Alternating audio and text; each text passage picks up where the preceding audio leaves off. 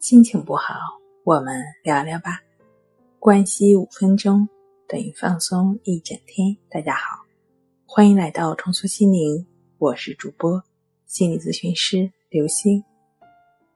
今天要分享的作品是：我的心里是不是有病？这样真的是顺其自然吗？老师，你说我这样的情况是不是心里有病呢？那你觉得你的状态给自己有没有带来困扰？自己感觉到痛苦吗？痛苦啊，非常痛苦，恨不得马上就死过去。是不是有病？我们暂且不说，你目前的状态的确是需要调整的。可是，老师，我就卡在不知道什么叫顺其自然上。如果我能够知道什么是真正的顺其自然，我就肯定完全好了，就没事儿了。你确定吗？如大家所料，我花了大概几分钟的时间，非常清晰的告诉这位来访者什么叫顺其自然。他明白了，了解了，但是还是不能顺其自然，这是为什么呢？这也正是很多强迫症患者所遇到的问题。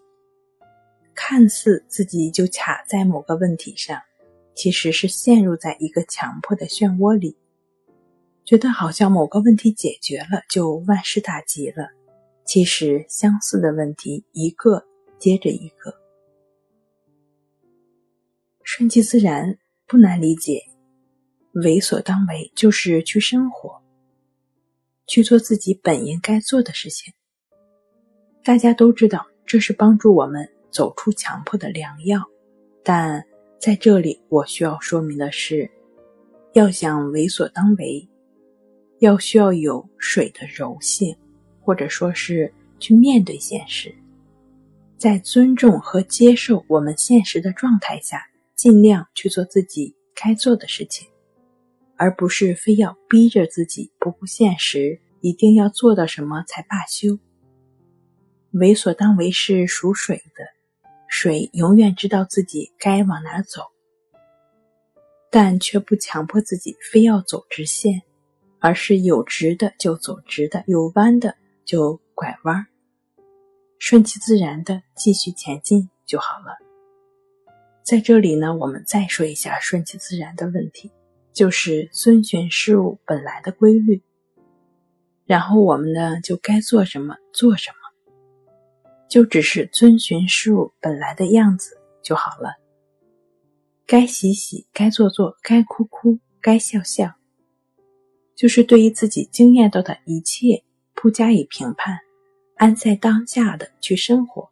当然了，你也可以借助亦是如此融入在生活中的练习，让自己时刻的觉知当下，不再陷入纠缠。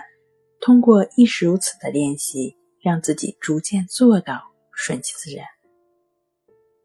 好了，今天跟您分享到这儿，欢迎关注我们的微信公众账号“重塑心灵心理康复中心”，也可以添加 “s u 零二一二三四五六七八九”与专业的咨询师对话。